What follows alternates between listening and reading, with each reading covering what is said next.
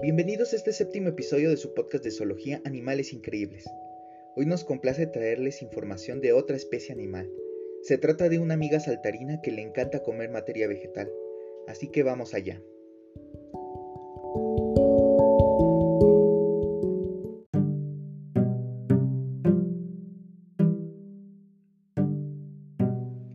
Bueno, hoy nos toca hablar acerca de un arácnido muy particular. Es una araña de la familia de las Salticidae. Con nosotros, Bagheera kiplingi. Esta amiguita mide de 5 a 6 milímetros de largo y tiene patas translúcidas de color amarillo parduzco a amarillo claro y un cefalotórax oscuro, que también es conocido como prosoma, que en los machos es verde en la parte delantera y central, con bordes rojos oscuros en los lados y la espalda, y en las hembras son de color negro por delante y de rojo a marrón por detrás. El abdomen, también conocido como pistosoma, en los machos es pequeño y delgado, mientras que en las hembras es grande y ancho. En ambos sexos el abdomen tiene manchas marrones y verdes. Estas arañas tienen una dieta predominantemente vegetariana.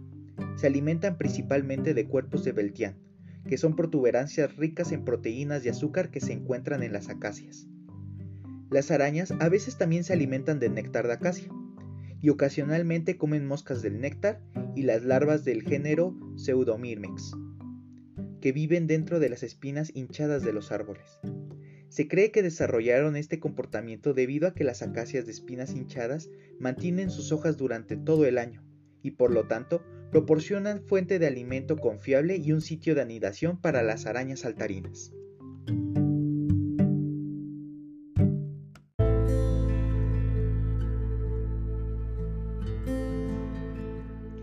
El área de distribución de esta araña se encuentra entre cuatro países, estos son Belice, Costa Rica, Guatemala y México. Un dato curioso es que se nombró al género por el nombre de la pantera negra en el libro de la selva de Rudyard Kipling, y la especie tipo fue nombrada así por el autor de dicho libro. Lamentablemente no hay datos que nos digan si esta especie está o no en peligro de extinción, o si es una especie a la que se le tenga que tener un cuidado especial para evitar su extinción.